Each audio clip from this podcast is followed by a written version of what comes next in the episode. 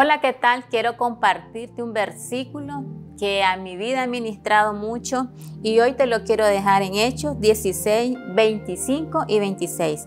A eso de la medianoche, Pablo y Silas se pusieron a orar y cantar himno a Dios y los otros presos los escuchaban. De repente se produjo un terremoto tan fuerte que la cárcel se estremeció hasta sus cimientos.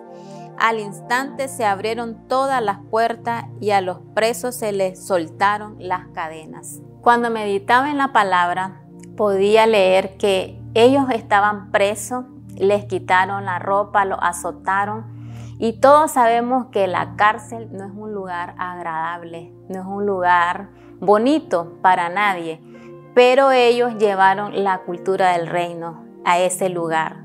Aun cuando estaban pasando un momento difícil, ellos se pusieron a adorar al Señor, a cantar himno a Dios, dice la palabra. Y eso es lo que nosotros tenemos que hacer cuando nosotros tenemos momentos difíciles y quizás estás pasando por una circunstancia.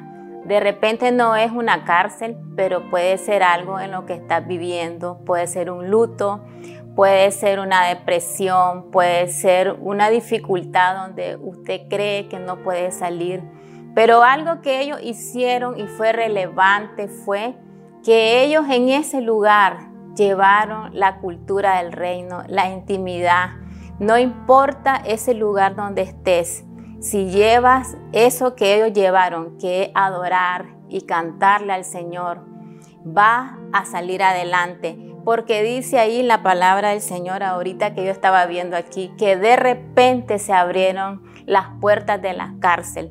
Entonces cuando la, nosotros le permitimos a la adoración, cuando le damos ese lugar al Padre Celestial, van a abrirse esas puertas, se van a abrir todas aquellas puertas que nosotros creemos que están cerradas.